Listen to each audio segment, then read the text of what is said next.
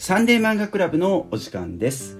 この番組は毎回一つの漫画を取り上げああでもないこうでもないとおしゃべりしながらその作品の魅力を掘り下げていく番組です。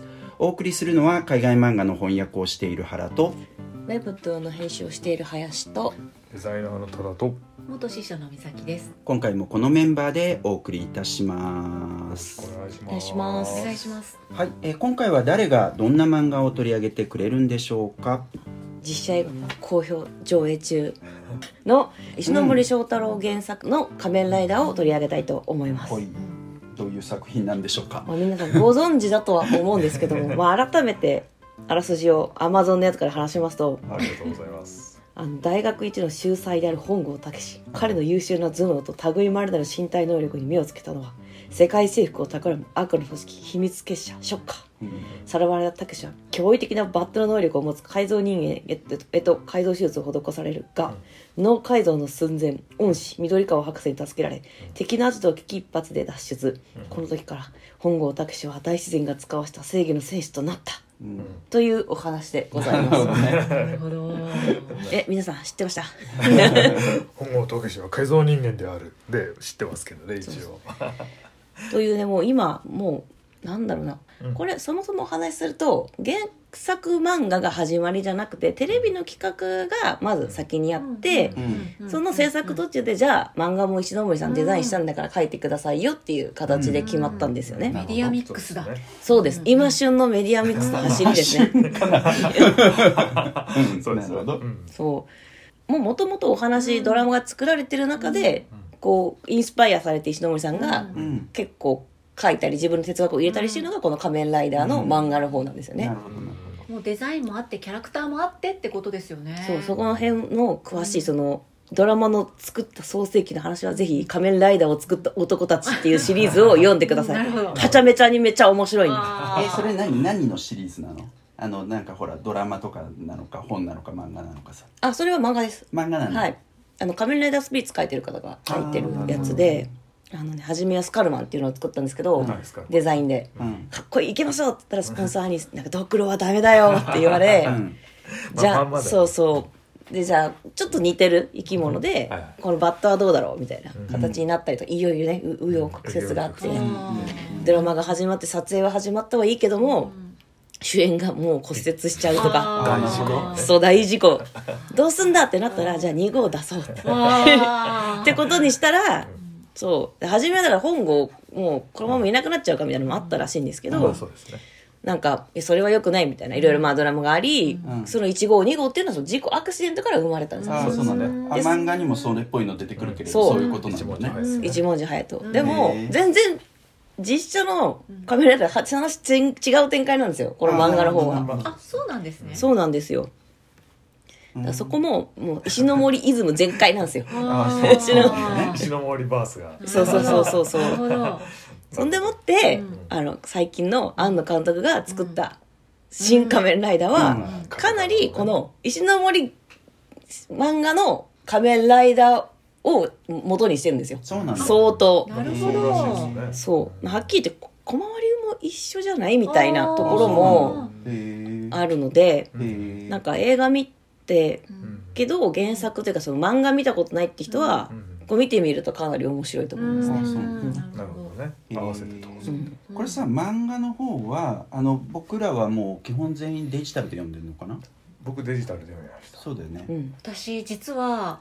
紙入手したかったんですけど、うん。入手できず、うん。最終的に漫画の図書館に行って読みましあた。あはい。そういうことね。はい。えじゃあ文庫じゃないやつですか？文庫で。あ文庫あで文庫版でね。読みました。そっかそっか。はい。俺もさなんか例えばマンだらけとかあのオンラインで買おうとすると結構古書価が高くって。うんいろいろいろいろやったんですけどたまたまその時こうか持ってくるのに時間がかかるみたいなことになってあー。あーっていう世の中があってなんでちょっとそっか。はい。なんかつい最近あのこれを撮るつい最近あの渋谷のマンだらけとか行ったんだけど、うん。2巻だけはうん。安く売ってたんだけど、なぜ 他がなくて。他がなかったんなでるほどね。あ2巻だけあったもんなってことで、まあ、電子で読んだわけです、でただこれもともとは初出が、えっと、講談社の「僕らマガジン」うん。うん。えで1971年の4月12日、えー第16号から23号まで僕らマガジンでやって、うん。その後週刊少年マガジンに移るんですよね、はいで1971年いっ杯でうん。終わりうん。ぐらいなそういう作品ということですね漫画としてはね。うん。うん。でそれで言うと昔読んでたんですよ大学生ぐらいの時に読んうん。で改めて電子で読み直したんですけど、うん。まめちゃくちゃ漫画うまーっておなんーかもうもう当たり前体操すぎるんですけど。いやそうですよ。いや。うん大ネタですからうねん。なんかそのよく手塚治虫って、うん。そのいわゆる新宝島でその映画みたいな表現を初めみんなにてねみんなびっくりしたみんなびっくりして映画じゃゃないかってなったってえいう話が有名じゃないですか。でも、うん。そのなんか映画っぽさをより一歩進めたのがうん。石ノ森章太郎なんじゃないかなって今回あえて思いました、なるほどね、まあ、あのとはいえ20年経ってっからな。うん。新宝島からね。だいぶ経ってますよね。あ20年以上か、ん。1947年とかだもんね、なんか例えばなんですけどなんか今ちょっとラジオではちょっと分かりづらいかもですけど、跳躍するシーンとか、ん。ものすごくここういう落ちて落下するシーンとかですね、そういうのはちょっと印象的ですよね。印象的なカットとか。すごく割ってうんだから運動を分節していくってそう感じそうそう。しかもその分節する時は集中線あんま使わないで、うんうんえっとなんつうの？すごく性的な感じですよね、うん。そうですね。止めた画面の表現みたいなのを組み合わせてたりしますよね。まあそれはすごく新鮮に見えます、うん。そうだそう残像の感じとか、ううん。ん本当そう集中線がないのに、うん。こんなに速そうに見える。っうん。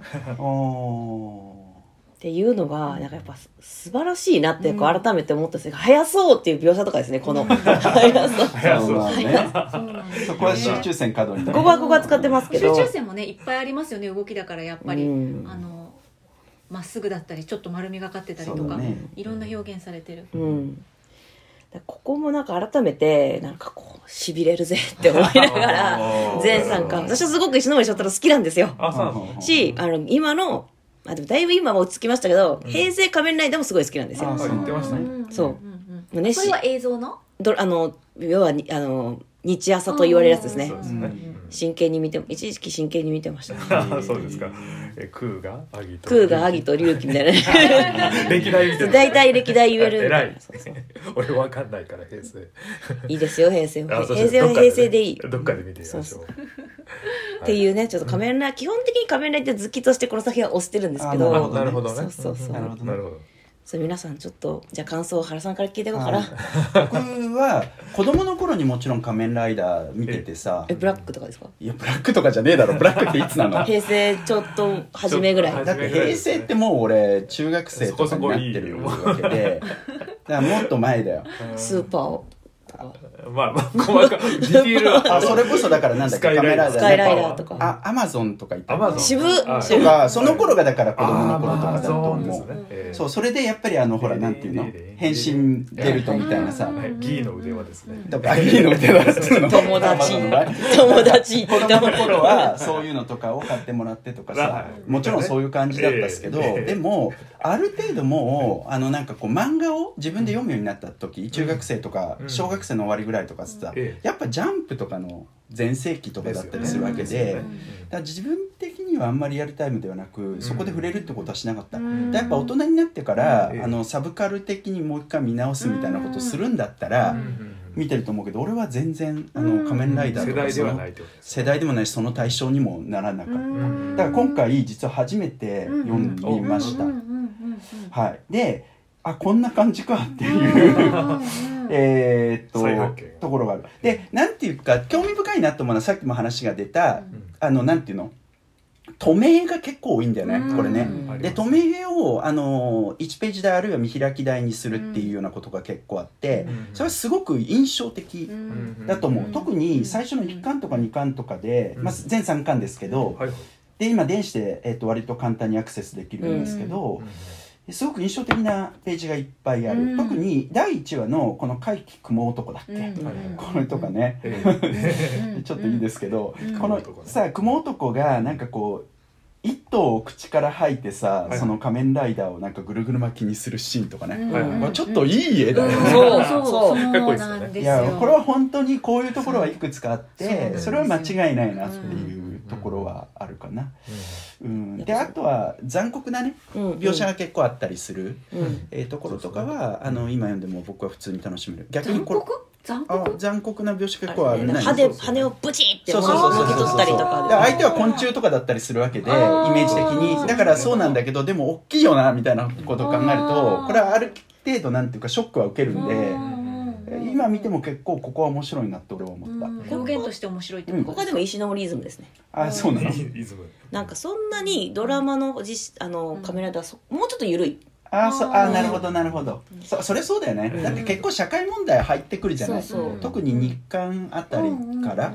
公害とか、うん。うん。まあ、そうだね。あとはそのなんかちょっと感情が高ぶると顔がギュってこうあー。毛量が出るとかはなないんですよ。あーなるほど。そのやっぱ身体変化みたいな、うん。い異形っていうところをすごいフューチャーしてると思います石森章太郎た確かにそうだよねだそれは子供だとやっぱ伝わりづらいところもあるしうん。ショックも受けちゃうからさそこは書いてって当然だと思うしそこは漫画の魅力かもね。ううん。ん、だからちょっとねその辺とかは興味深いなっていうふうに思った。であと全体を読んだ時一番最後はねあのこれはハッピーエンドでは全くないじゃないですか,、うん。だそこはあのとてもいいなっていうふうに えーと思いましたけどね、まあ、とりあえずはそんなとこだけど、まあ、あとなんていうか何も調べていない段階で雑に言うんだったら、うんうんやっぱあのアメリカンコミックスのアメコミのスーパーヒーローものとかさ、そういうところとかとどう関係してんだろうかとかね、うん。なんかある種のインスピレーションがあるんだろうかとか、うんあのなんかやっぱ連想はしちゃうからさ仮面のヒーローっていうところとかうん。からさ、バッドケイブならぬ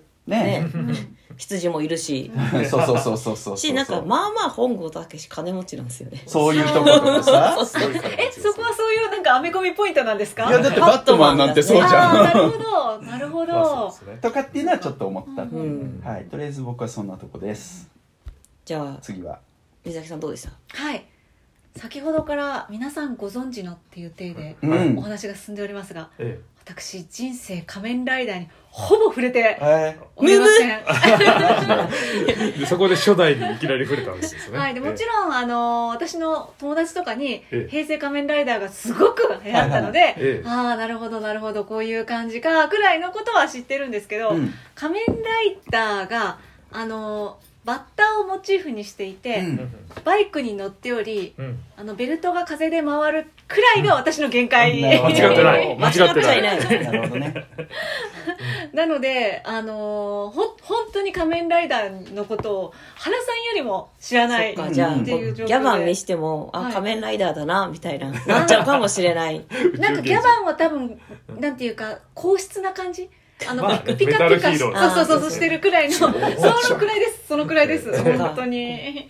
はい。っていう状況で見ました。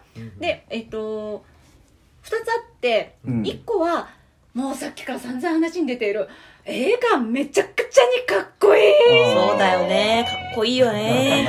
いやこれさ俺不思議だと思うのは、子供っぽさもすごくいっぱいあるじゃないですか、うんでもその中にかっこよさもある。でもね。このミックスが不思議だと俺は思ってる。一文字になってからよりギャグっぽくなるんですあよそうそう。途中から突然突テイストが変わりますよね。そう。なんか方針変わったなっていうのが結構はっきり分かって楽しい感じにちょっと振りがったんだなっていうのは分かりましたでもそこがやっぱ良さだと思う硬派なあのうん本郷武史とちょっとこう柔和な一文字、うんあーまああの実際のねドラマっていうかテレビシリーズ版もそういう感じあります。そうあそうなんだね。日本出てきてから雰囲気変わる。明るいあー2号が出てきてから結構人気も出てきた、なるほど。最初もっとドロドロしてます。そう。あそうなんだ。そういう意味では漫画もそうじゃないですか、あの1巻目はこう割と なんていうか僕らマガジン僕らマガジン？うん。僕らも同じですね。どういうテンションだったんだろうっていうところまでちょっと調べがつかなかったんですけど、うん。えこんな大人っぽい感じ？画面も洗練されてかっこよくって、お話もなんかこうみんなのこう大勢と子の考え方の違いみたいなところとか、せこう世界を征服するとか言ってますけど、結構そういう深いところを入れてくるって、これは子供向けとして結構なんていうかうーん難しいところからやってるのでは、っていう気絶が対当時の子子思ってたのと違うって思いながらカメラで読んでると思いますよ。なんか暗い。でで暗いな。もさうん当時だからマガジンがさ1965年あたりとかでうん67年とかだっけ100万部とかもいってさうん。どんどん青年化していくんですそれはよ確かに。そうなでのかな。そういう文脈がある中で僕らマガジンとかもう少し下とかでできたのかうなん。でやっぱなんか僕らが思ってるよりも子供子供してない可能性あーなるほもどなるほど。あるかもしれない。うん。でまあそのただただ絵がかっこいい映える。もうこれだけ一枚見ててもすごいかっこいいだろ並んでてみたいな絵がいっぱい出てくるのが印象的だった。です、うんそれともう一個は私が全く予備予備知識がないせいかもしれないんですけれども、話が意外で、うん。ほう。どのどういう意味で意外？あの本当にうん次々単純に、あのー怪人が出てきたりした後に、12人のお前とそっくりなのを用意して、なんだって？みたいな。めっちゃいい。気持ちの驚きでめっちゃいい読者。はいめっちゃいい読者。そういうことになるの？って思ってたら、えあのー、なんでしょう。結局、一文字さんと本郷さんが脳でつながるみたいなことになって、ういうそうでしたね。え？お話なん？うんですか？とかっていそうう展開のびっくりさがありましたね。でもねドラマでは大丈夫。あの二人とも仲良くやってあ、る本当です？そう。はい。脳みそコポコポになってますからねそうそうそう。いやでも本郷武は要は数で負けちゃうんですよ。要は仮面ライダー、はい偽ライダーというか増産型仮面ライダーに普通に囲まれて惨殺されちゃうんですけど、そこのなんですかね絶対的強者じゃないみたいな、なるほど。でそこのなんか死ぬ時は死んじゃうみたいなうん物悲しさうん。がもうとても最高、あそう一怪人だったって感じで無敵最強ヒーローじゃないっていそうう感そうじですね。そうそうそうそうでもちゃんとドラマで生き残りますからね。スピリッツ的なものはうん。こうちゃんとバトンタッチされていくんだよ、うん。よしここからは明るくいくぞみたいな。テンションも変わっちゃったそうテンションも変わっちゃうんですよ、うん。うんうんうんわかります。はい。なので面白く読みました。いやそうそはい。のこのなんつうかね明るさとうん。もうなんかねサウナみたいですよね。もうめっちゃ暑いのからめっちゃ冷たいの行って「ひゃー。聞く!」みたいな。この全参加の中で楽しめる。最高の漫画。ポカリくれポカリ。っていうあそっか。でも楽しんでもらえたならもう、はいあのライダーファンとしてはニコニコですね。楽しかったです。え多田さんどうでした？ああ面白かったですでそうですね。一応ライダー遍歴を言うと、うん。お。えっとまあ僕はもうあの原さんと同じくドンピシャリじゃないんですよ。全然ドンピシャリじゃなくてやっぱその昭和ライダーに遅れちゃった側なんですよね、うん。で平成ライダーには間に合わないっていうあ感じで。谷間の世代だ。バンダイが言う谷間世代。今の世代って言われてんだ 言われたくねえなその感じ。まあいいけど。だからまあブラックはもうちょっと遅いけど見てたぐらいなんですだから熱かするっていうかまあミートするとすればまあブラックか。な、ん。でブラックは漫画も俺読んでるんですよ。あそうなんだ。読んでます。あの伊藤君は持ってたんで。えブラックって誰が書いたの？石ノ森あ石ノ森さん。ですあそうなんだ。でまあそれもあのなんていうんですか日朝版もあると同時に漫画はすごい暗いんですよ、だからまあ初代、ま、仮面ライダーのやり直しうん。みたいなところがあってそれはそれで好きでした、うん。であのー初代仮面ライダーはやっぱ後から再放送うん。で見てるかなと、うん。でも意外に再放送なのってやっぱ V3 とかの方が多いんであー。V3 Amazon とか。V3 V3 V3 多いんで。今ポーズが。ポーズをやりました。一応全部できます。い。や昭和はね。なんですけど。だからえっ、となんですかね。初代仮面ライダーはまあそこまで僕ののものっていう感じは全然しないかなと思ったんですけど、今回読んで、うん。あの子供の時多分読んでます。あそうなんだ。どなぜかっていうと話は結構全然覚えてないんだけど、うん。最初のカラーページの改造シーンとか、あとその対決する時のそのサイクロン号が飛ぶシーンとか、うん。かっこいいカットはかなり頭に入ってるんですよねだから絵的にすげえかっこいいなみたいなのだけ残ってて、うん。あれ話どんなんだっけ？みたいな感じで今回読み直したって感じで、うん。あこんな話だったんだうん。みたいな感じで、えーっと楽しくあのすごいフレッシュな気持ちで読み直すことができました。であのアメコミの話なんですけど、まうん。あそこら辺がこうどう関わってくるかは、まあ、詳しい人が話せばいいかなと思うんですけどその何ですか時代的な暗さ、うん。えー公害問題とかうん。交通戦争とか、あとやっぱりそのショッカーがちょっとその新しい何ですかある種のちょっと歪んだユートピア思想でああそうだね。ううんん、あのちょっとなんですかね。うん。カルト化してって、うん。人をそのうん。なんですかね。武力革命で最終的に洗脳しようとしてるみたいなところは、やっぱ当時そのさっき話出てたもうちょい上のイメージであるマガジンで、うん。あのスパイダーマンがあの日本版スパイダー。マンあ池上さんの？池上さん。スパイダーマン先なんだね。スパイダーマンが多分同じぐらいかな。あ70年71あそうなんだ。年ぐらいだと思うんですけどやってたからちょっとこのうん。雰囲気が似てるなと、うん。であっちのスパイダーマンもすごい郊外あったり、うん。えーと交通戦争があったり、内ゲバでのその殺し合いがあったうり、ん。ででやっぱりそういうのをすごい取り込む、うん。空気が社会問題を入れてくる、ええ。うん。で途中でハイジャック感あのが出てきて、うん。あのその赤軍で乗っ取ってうん。海外にその政治亡命しようとするっていう話がスパイダーマン出るんですよ、はいなんですけどもうじゃあダイレクトにダイレクト。だからちょうどもう70年71年とかだったら、日本赤軍連合赤軍がそこら中でやってる、ブイブイやってる頃なんで、うん。その空気がガツンと入ってるなっていう感じがうん。すごいして、あこんな感じかと思って、うん。うん。あのすごく面白く読みました。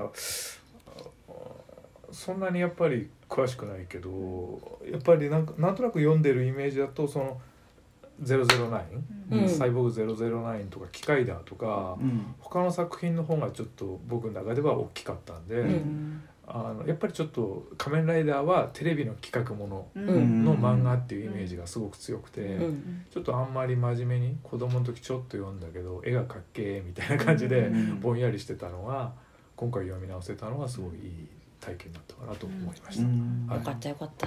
よかった。よかった他人事。改めてよそんな感想聞いてよかったよかった。まあ絵がかっこいいのは確かに俺も驚いたわ、うん。いや本当にでしょ？ですよね。まあ、全てがかっこいいとは思わないけど ダサいところも多かっこいいところはすげえかっこいい。そうそう印象的なところがええ。惜しみなく出てくるんですよ、うん。そうですよね。こことかやばくない？このうん雨の中のそうね。そのちょっと前のとこもか13っこいいよ人ねの 仮面ライダ本ーね。郷を殺してしまうそう量産型。これあのあのなんですか。特撮版ドラマ版にも出てきますのであぜひ見てください。量産型仮面ライダーね。色がちょっと違うちなみにあええ。の新仮面ライダーにも出てきます。ああそうなんです。よまあやるでしょうね。ねそうやります 見てない。すみません新いやそう誰も見てないんですよね新仮面。ライダー漢字の方は見てます。それはそれは怖い方だよ。それは怖い方の仮面ライダーあそっかそっか。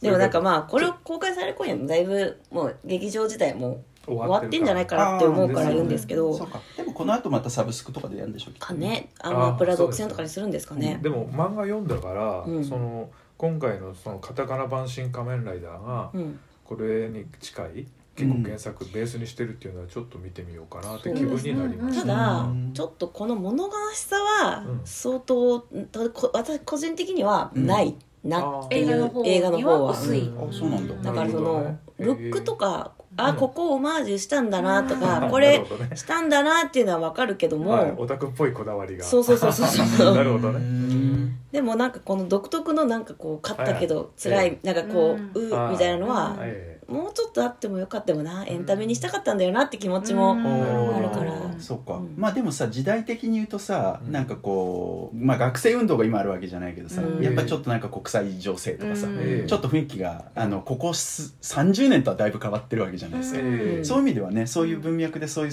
でもねカメラでやったらいいんじゃないでもね。ね全くね世相か反映してないあそうなんだ。新カメラだそこを切り離してるんですね。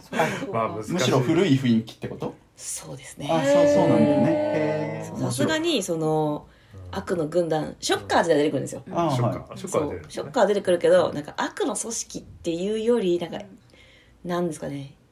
AI, AI がどうのみたいいなそのなるほど。なるほど。まあもっともらしさをねどう与えるか悪の組織ってってなっちゃうしね。それはね。これはちょっと雑談ですけど そのいわゆるショッカーのあのマークって、まあ、はいナチじゃないですか、まあまあそうそうなんかさ反省してんのか日本ってちょっと思いました 当時でそんなノリで使っていいのかみたいな。お前らもその一旦はい。その同じ組織のえまあでも。だったんじゃないのっていうかその当時のそのなんですかねおだおおおらかったらおおらかなんですけど、でもまあ要するに、うん。まあ確かにその責任を外側に置いてるっていうのはあるんだけど まあ要するに009もしょあのなんで仮面ライダーも、その悪に加担してしまって心ならず者がその力を逆に使うっていう、うん。うん。ある種まあちょっと悪い意味での自己肯定もあるけど、うん。そういうなんていうの反省の上に置いて、なるほどね。これからは平和のために戦いますっていう立場なわけじゃないですか。いわゆる親殺し者ってことですね。まあまあまあそういうことです、でも絶対そのさ当時のドラマ班の人はさなんかなナチみたいなみたいなそしたらそのまんま来ちゃったみたいな。かっけえな。あみーたいな。いやみ一発でみんな敵ってわかるじゃんみたいな、ええ牧歌的だなみたいなちょっと思いますよね。でもさそれ例えばヨーロッパとかだったらそういう感覚すげえあると思うけど、ええ日本だとやっぱ対岸の火事感があったんじゃないのかと まあ、おお前だからこそ使えたねのはあるんだとうん。そんな気がするよね、まあそうですねでもさすがに今の倫理観じゃダメだろって多分言うじゃないですか、まあ、今だったらね今はもうそこは割とさ SNS とかでつながってるからグローバルな感じになってるよね、そこの感覚、まあそういうこと言ったらやっぱ上下黒のうん。この爪襟でベレーとかっていうのはうん。やっぱちょっと左翼革命的な空気が入ってますよね。うん。なるほどね。まあ、イメージを落とし込むっていう時に分かりやすさ。みたいなのを優先されたところはあるかもですね、ええ今ほどなんていうかあのコンプライアンスがとかっていう感じではなかったうん時まあ代です、全体的なアン全くそういう時代ではなかった。アングライメージが入ってるって感じがします。ねうん。全体的にね。そうアングラ感がねあるよ入ってます。ね確かに、アングロアングラエログロナンセンス的なの要素が若干入ってる。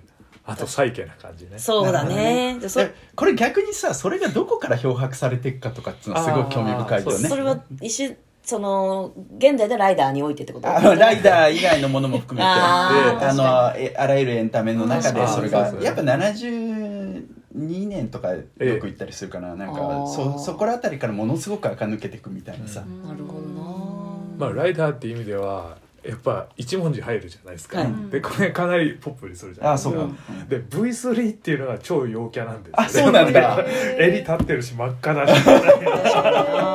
なるほどなるほど、へそうか。ライダーの中でもそういうふうにどうんどんどんどんポップに、やっぱやっぱ初代仮面ライダーは今でこそアイコンですけど、う。ん。やっぱり再放送とかよくあって、うん。すごいポップアイコンっていうのは V3 っていうイメなるほどな。ージがあるんですよ。ドッカン爆発ドッコンみたいな。ー 子供たちみんな大好きそうそうそう。う。ん。ちょっとなんか明るいしね色色合いも配色もあなるほどねというところがあるような気がする、うん。うんまあでもね仮面ライダーはねいい意味でその時代を反映するものなのでうん。変えてっていいんですよ。あー本当にそれはそう思う。なるほど。でも一応最近のは分かんないですけど、うん。割と過去10年ぐらいまではちゃんとその新仮面ライダー作るますという後において、はい。なんかオリジナル要素は石ノ森作品から引っ張ってくるとかそういう試みはちゃんとやっているんですよ、うん。最近は知らんけど、まあ一応ね正当性を確保すれば、もう仮面でもライダーでもないじゃんみたいな。そうですね。いやでもね本当ねね。仮面ライダーのバイク乗ってあのバイク離れがすごいんですよ最近は。バイク離れ。そう。なんだバイク深刻なバイク離れが。ライダーとは。若者の自動車離れみたいな。今何になってんの？え今も一応仮面たまにバイクに乗ってますあがなんかね生っぽい話をするとやっぱお金かかるらしいんですよね。バイク撮影ってうんえまあね。そうそうそう、うん。あとはその俳優さん免許持ってないうんことあーまあね。そうですね。そうかそうか。えあキックボードとかにするんじゃな。い電動キックボードとか。レンタルするんじゃないの。ースタントの方大変ですしね。そう。そうでも一時期車に乗ってるライダー見たんですよ。あそうなんだ。カメラドライブっていう。あドライブいました。ねそうそうそう。そうカメラドライブ。あれ電車乗ってるやついなかった。電車乗ってるで電車の先頭車両にバイクがあってバイクで操作してるああそうなんだ。むちゃくちゃや。でたまにそれがビューンってこう電王で出てそうで電王です。あばそうか出てきてうんあのじちゃんと大地を走る時もありますよ。あたまに走る。でも主あなこうれ太鼓叩いてるやつあれは竜響さんですね。そうです。あそっか。響さんもたまに乗ってます。でも基本山だからね。基本山だからね。いやでもすごいのが今私本当にあの何言ってんまねま呪文言ってるみたいな。それが分かるんですよ。大体あそうですよね。電王すごい人気ありましたよね。とか響さんって大人の人も、うん。あのキャラクターに対してすごいあのなんか愛着持ってましたよね、うん。みたいなのが分かるので、そういうのを日曜日朝に追ってない私も仮面ライダーとは何ぞやみたいなのがそう。うっすら分かり続けてずっと来ている。もちろんあの同人誌好きなので同人界隈で盛り上がると顕著にね、あのね。影響を感じるわけですけれども、うのがね。民権を得てるってことですね。はい。こんなに続くのはね本当奇跡だと思いますよ同じ。IP がでうんちなみにまあね、うん。さっきのこの一巻に入れて初めて戦う雲男みたいなやつです。ねうん。うん。うん。これ一応伝統的にんその新しい仮面ライダーの1話の敵は雲モチーフが多い。あマジか。そうあそうなってんだ。へうん。え。全然考えない。というね。へえ。伝統もある。伝統最近は知らんが。最近は チェックしてないので最近は知らんが。そうだね。なるほどね。やっぱみんながその大事にしたい初代とか、うん。初代2代目うん。とかっていうのはすごく愛着があるんですね。そう。うん。しやっぱり今のやつをやっぱなんなんていうんですかねやっぱ根っこにはこの原作というかまあどの仮面ライダーとうん。そのドラマ版があると思っていて、やっぱ今仮面ライダーってやっぱ主人公がいてやっぱサブライダー絶対いるんですよ、うん。でこれがちょっと主人公とこう対立するというか、うん。性格が違うみたいなのはやっぱずっとその伝統として今も続いてる、ん。から多分今後新しい仮面ライダーがどんどん出ると思うんですけど、うん。その子がよ見てた子がちょっと大きくなって、うん原作見てもああなるほどこれが原点かみたいな面白さは永遠にあると思う、なるほどね。すすごいよね。もうなんていうかなんつったらいいんだろうね。黄金比っていうか 基本的なものがもう全部あってそれを再生産していけばいい。そうそうそうまあ確かにね。なるほどね。ちなみに、うん。あどうぞなんか原さんと原さんが多分そのライダー不在時の子キッズなんですよ。元キッズなんですよ。要はそんなに仮面ライダーを見てない世代の人。あはいはいあうん。うん。昔そのバンダイの人が言ってたのが、うんやっぱそこの人は大人になって子供ができても子供に仮面ライダー見せない。あそうなんだ。なるほどね。自分が見てないものは見せないから。当時これ話聞いたのが多分10年前ぐらいだったと思うんですけど、うん。あともう仮面ライダーをうん。一回しすると、うん。その無要はそうアギクーがアギトを見てた人が子供をが産んで、うん。それを子供に見せる、うん。でこの無限ループが完成するみたいな。なるほどね。当時その平成なんか仮面ライダータイム、むかもう全員の仮面ライダー出てきますみたいな総決、うんなんかね。総決戦みたいな映画が大量に毎年投入されたのは、ね。それがだここここつなげばん。なんとかなるっていう時代だったらしくて、うん。みんな思い出してくれ。そうみんな今そう見てって。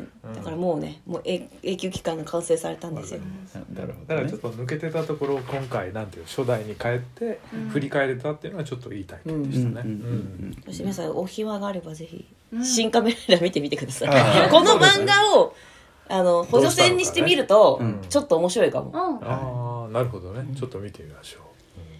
まああとは最後になんですけど、はい。そして私が本当好きすぎてちょっと今日話しすぎっていうぐらい話してる全んですけど。お任せします。はい。こう石ノ森章太郎すごい話なんですけどその3巻のうんなんかこうマイナンバーをちょっと予言みたいなのってすごって思いませんでした？呼ばなかったけどあ あり そうだとは思ったけど。まあでもそうだよね。全くマイナンバーだもんね。そあ国民総番号制みたいな。そうそうそう。出ますよね。うでそれ、がうん。うんなんだかんだこうショッカーに乗っ取られててみたいな、ええ。そうだね。ええ。そう悪用されてしまうみたいな、うん。なんか翔太郎先生今こんなことになってますね。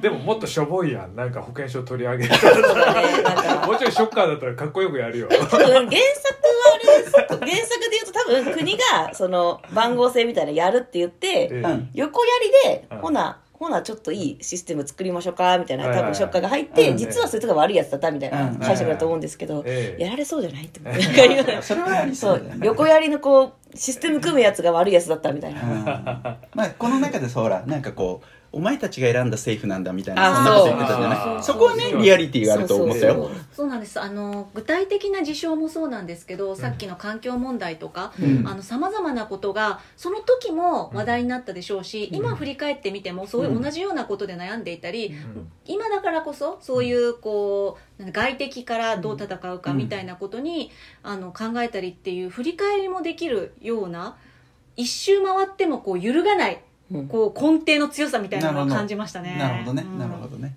クラシックって感じですよね。そうですね。クラシックだけどクラシックなだけにもうなんていうかえっ、と色あせなさとはちょっと違う、うん。なんていうか振り返っても参考になるみたいなものは感じましたね。なるほどな、うん。やっぱ漫画ってさ言うほどそういうクラシックがどれだけあるのかとかっていうのはうん。何とも言えないところがあるっていうか、うん。やっぱりその都度その都度で結構風化していくっていうところがあるそうんじゃないですね。土壌の強さみたいなのをね、うんうん感じました。それは漫画らしさでもあるけどと思うけど、そういうふうにねなんかこう読み継がれていったらいいよね、でもまあ文庫では手にあでも今だから紙が難しいからね。そうですね。デジタルでは安く買えるんだから、うん。それはいいことだよね、マンダラケ行っても2巻しか売ってません。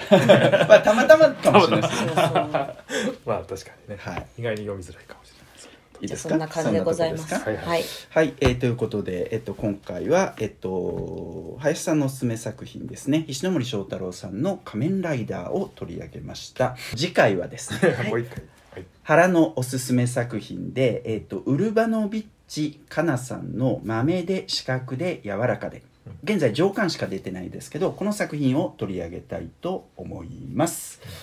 はい、えっ、と、サンデー漫画クラブには、えっ、と、YouTube もありまして、えっ、と、そちらでは、えー本編ももちろん流してるんですけれども、アフタートークとかね、オフトークとかもやっておりますので、よかったら、えっ、と、そちらも聞いていただき、えーチャンネル登録、いいね、よろしくお願いいたします。